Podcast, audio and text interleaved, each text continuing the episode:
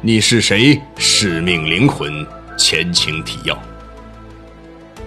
一家外贸公司的经理陈刚最近感觉身体不适，于是找到了他的朋友张斌大夫。在为他做过检查之后，才知道自己已经患了癌症。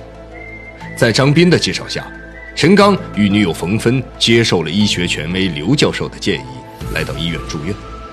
安顿好陈刚后。冯芬找到刘教授，进一步询问陈刚的病情，没想到被刘教授告知，陈刚最多还有六个月的生命。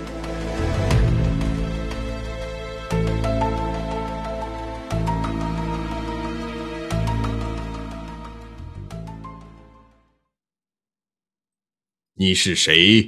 使命灵魂，第一章，二，神秘失踪。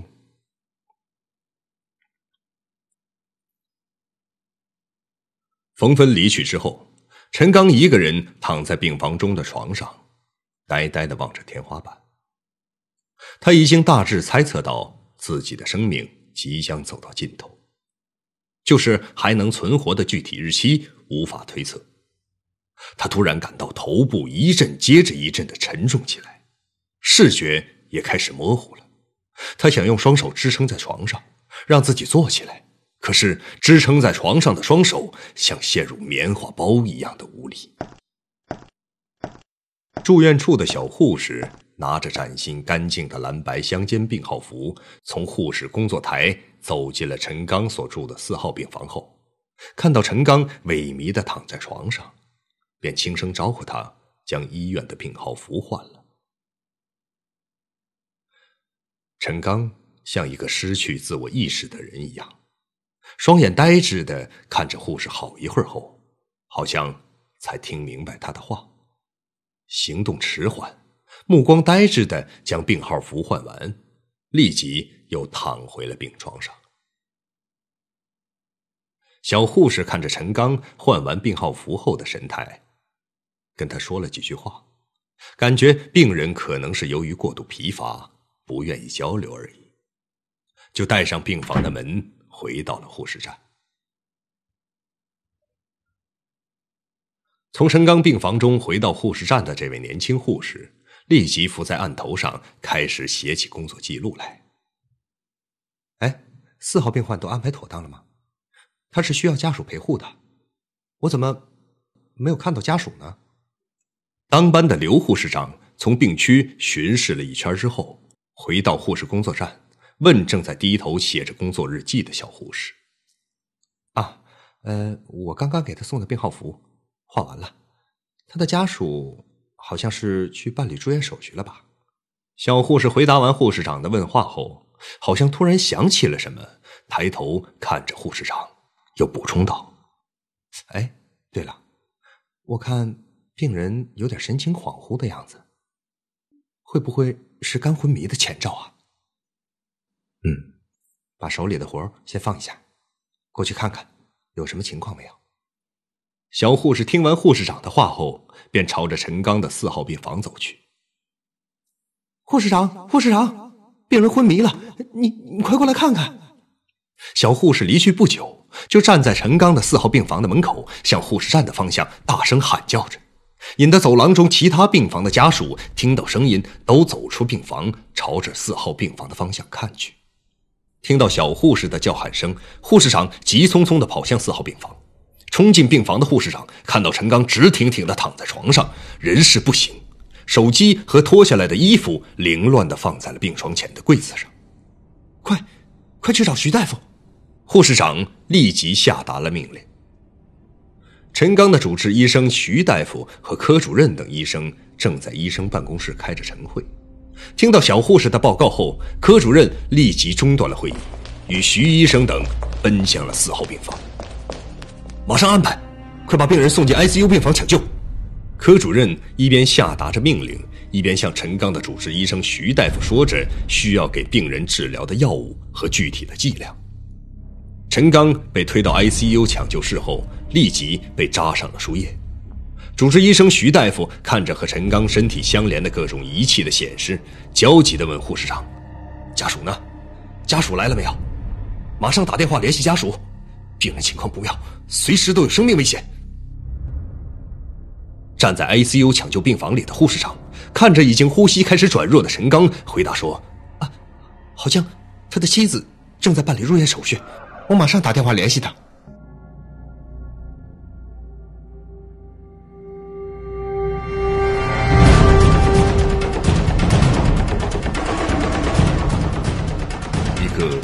身神秘的商人，啊，我下午过去吧，你方便吗？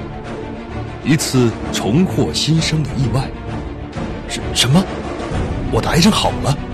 一个从不露面的好友，你就叫我灵狐吧。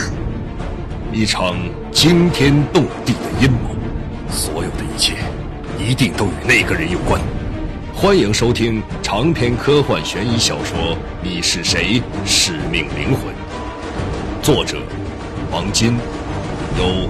徐淼播讲。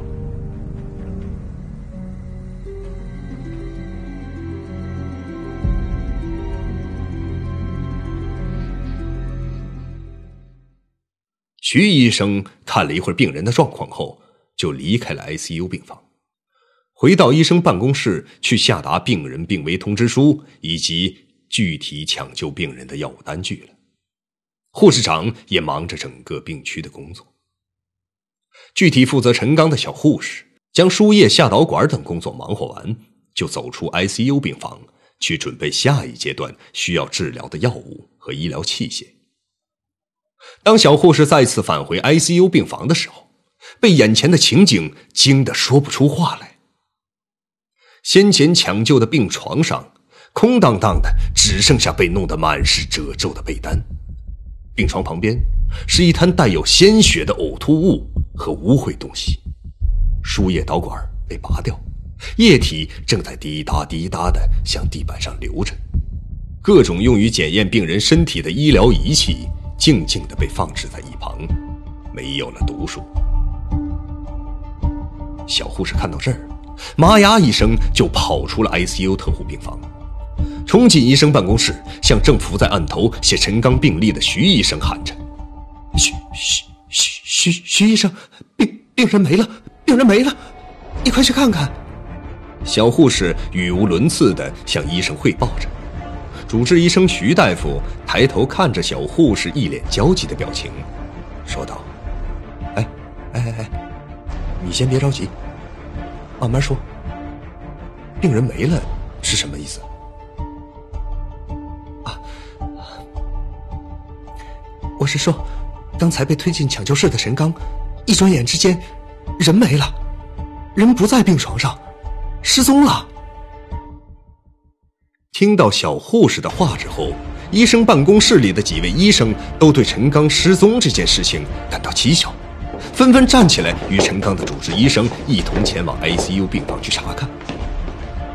众医生来到 ICU 病房后，看到眼前的情节，属实感到不可思议。纷纷的小声开始讨论起来。了，不知道啊，不是晕了吗？怎么能自己走了呢？快报告科主任，保护好现场。陈刚的主治医生徐大夫对大家说完，就领着众人退出了抢救室。科主任正在巡视病区，得到消息后，急匆匆的赶到 ICU 病房，看到现场后，也感到不可思议。啊呃，对不起，你好，请问陈刚换到几号病房了？呃，先前的四号病房床头柜上的衣服怎么没有一起拿过去啊？冯芬办理好一切住院手续后，来到四号病房，看到陈刚并不在房间，床头柜上却有他自己换下来的衣服和手机，就跑到护士站询问陈刚的状况。护士长听到冯芬的问话之后，知道眼前这位装束新潮的女性就是刚才失踪病人的家属了。护士长不敢盲目将情况如实向他说明，就转了一个弯儿，说道：“呃，请问你是陈刚的家属吗？”得到确认后，护士长继续说：“啊，嗯，你和我来。嗯，有点突发情况，科主任会向你详细解释的。冯芬跟在护士长的后面，向科主任的办公室走去。期间，冯芬连着向护士长问了好几句陈刚的病情，护士长也没搭话，只是在前面领着他朝科主任办公室走去。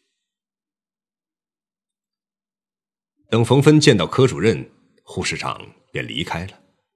主任先是嘱咐冯芬一定不要紧张和情绪激动，接着便把陈刚失踪事情的详细情况说给了冯芬听。本来急火攻心的冯芬，听到陈刚失踪的消息后，越发情绪激动、焦躁起来。在冯芬的要求下，科主任领着他去看了一眼陈刚失踪的那间 ICU 特护病房。当冯芬看到那间屋子病床旁的地板上夹杂着很多鲜血的呕吐物时，立即晕厥了过去。祸不单行，病人刚刚失踪，病人的家属又昏厥在医院进行抢救，顿时陈刚所在楼层的病区乱成了一锅粥。科主任急忙将情况向主管院长汇报，制定应急方案。最后，医院决定，在一边抢救冯芬的同时，向警方报案。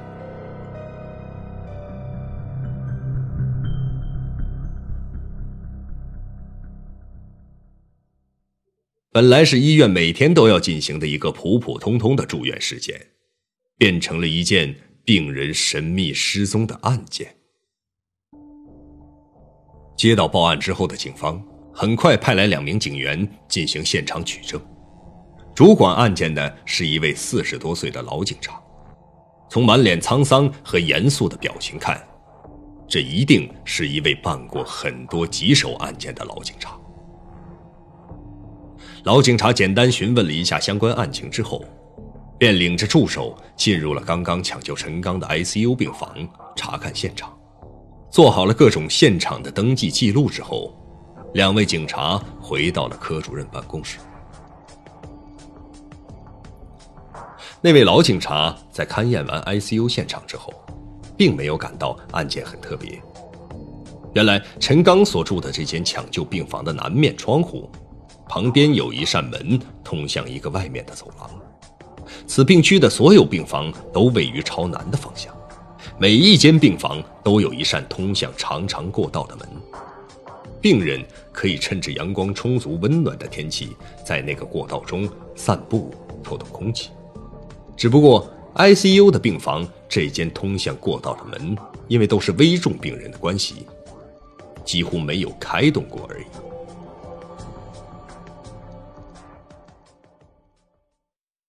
给我说说病人的身体状况和他的体力状况吧。老警察和助手见屋子里只剩下科主任与他们三人后，开门见山的直接问询案件当事人的具体情况。啊，嗯，病人罹患肝癌晚期，癌细胞呢已经扩散到身体中每一个组织了，并发了肝性脑病。科主任看警察听到这个专有名词后，脸上表情迷惑，立即又稍微解释了一下具体的名词。啊啊，呃，肝性脑病呢，就是平常说的昏迷症状。一般来说啊，肝昏迷有四个程度。一二期属于轻度状态，辅助医疗手段可以减轻症状和恢复过来。三四期昏迷的病人情况很严重，完全丧失自我行动能力。四期昏迷就无法抢救了。陈刚的病况呢是介于三期和四期之间，几乎应该是没有任何行动能力的。病人的病情呢现在处于极度危险之中，即使积极抢救。也不敢保证就能存活。假如他这次要是能度过危险状况，也只能存活几个月的时间。假如……哎，你是说他丧失了自主行动能力吗？老警察打断了科主任继续介绍这类疾病的相关医学知识，直接询问他关心的内容。啊，呃，是的。呃，这正是我对病人失踪感到迷惑的地方。科主任说出了自己感到陈刚失踪的迷惑。嗯，您说会不会是有人绑架了病人？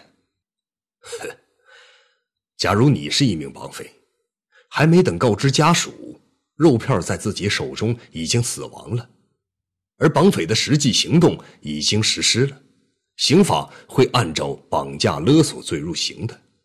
这样的无脑行为，会有人做吗？老警察的一番话，将科主任这位在自己领域的专家所感到的迷惑，完全解答清楚了。监控的硬盘在什么地方？哦，在保卫处。老警察与科主任谈完话后，就离开陈刚先前入住的病区，前往保卫处调取监控视频了。老警察和助手很快就在医院保卫处的监控室中调取了陈刚住院所在楼层的监控资料。可惜的是，正对着陈刚那间 ICU 走廊外的监控摄像头。已经坏了，还没有及时维修。不过，因为每一层病房外的长廊中都有摄像头，警察终于在二层的监控视频中找到了一段远景人像背影资料。监控录像中，只见一个身穿蓝白相间病号服的男子，晃晃悠悠在走廊通向一楼的楼梯中拐向了一楼。那个人走路的姿势很奇怪。像是喝醉了酒一样，又像是有人引导他一样。这个人几次在长长的过道中停下脚步，好像是辨别一下方向，然后又继续向前走。病房外的走廊与外部相通吗？老警察反复看了几遍监控资料后，向站在身后的保卫处处长发。呃，整个病房外的三部长廊啊，与外面用大拇指粗细的钢筋封闭，就是为了防止有外人从这个开放的长廊侵入病区。当然，呃，病人也出不去的。但是病人可以通过病房外的长廊从一楼走到六楼。听到身后的保卫处长回答后，老警察将有关涉及陈刚失踪信息的影像资料存在了手机中。之后，就与医院的保卫处长和助手一同前往那个供病人散步的走廊去实地考察了。三人来到陈刚上午抢救的 ICU 病房，从那扇通往过道的门出去后，站在长廊里开始四下观察。三人先是沿着病房外的长廊走到六楼，查看了一下那个没有任何人可以穿过的。封闭的钢筋封闭网，又开始从六楼向下逐一楼层检查封闭网。在长廊最远端的钢筋封闭网上，发现了一处破损的地方。老警察看着距离地面大约一点八米的钢筋封闭网上的一个可容纳一个人进入的缺口，对着年龄与陈刚相仿的助手说道。小刘，你试一下，看看能不能从这儿出去。这位刘姓警官年轻健壮，身手灵活，脚踩着钢筋封闭网上的空隙就向上攀爬，费了很大的力气，终于从那处破损的地方钻出了封闭网。哎，看来这是可以容纳一个正常人通过的呀。站在老警察身边的医院保卫处长，看到小刘警官爬出了封闭网，对着身边的老警察说出了自己的判断。不过，老警察并没有吭声，脸还是阴沉沉，眉头紧锁，看着刘警官爬出了封闭网，他对陈刚的失踪案在心里打了一个大大的问号。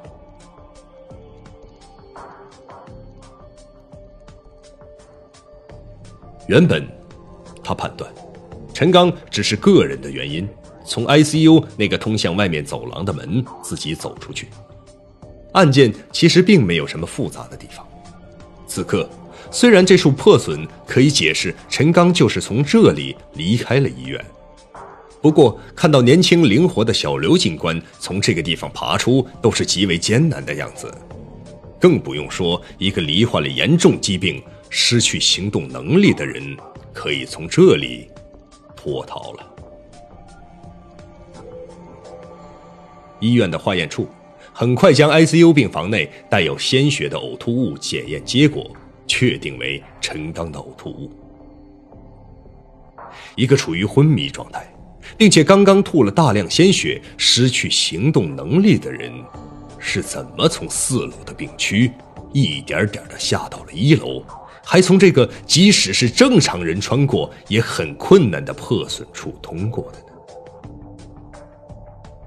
老警察亲自试验了几下，也没有从那个破损的地方穿过去，只好绕路走到外面，继续查看着周围的状况。病房封闭网的外面，大约一百米的地方，医院的二期住院处大楼正在进行土建施工，施工现场被蓝白相间的钢化瓦与陈刚所住的住院区隔离开来。钢化瓦组成的封闭围墙，距离陈刚住院的大楼一百五十多米处，有一张钢化瓦是用很细的铁丝捆绑的。看来此处只有工地或者医院的内部人员和熟悉情况的人才会知道。从这个地方进入工地，距离十多米远就是施工现场运送建筑材料的大门。看来，医院的人为了少走路，有些熟悉情况的人会从此处进入，穿越工地，去外面的街道上。老警察和小刘警官以及医院的保卫处长，穿过工地的大门，来到了车水马龙的街道上，四处查看了一下，并没有发现什么特殊的情况，就分手，各自离去了。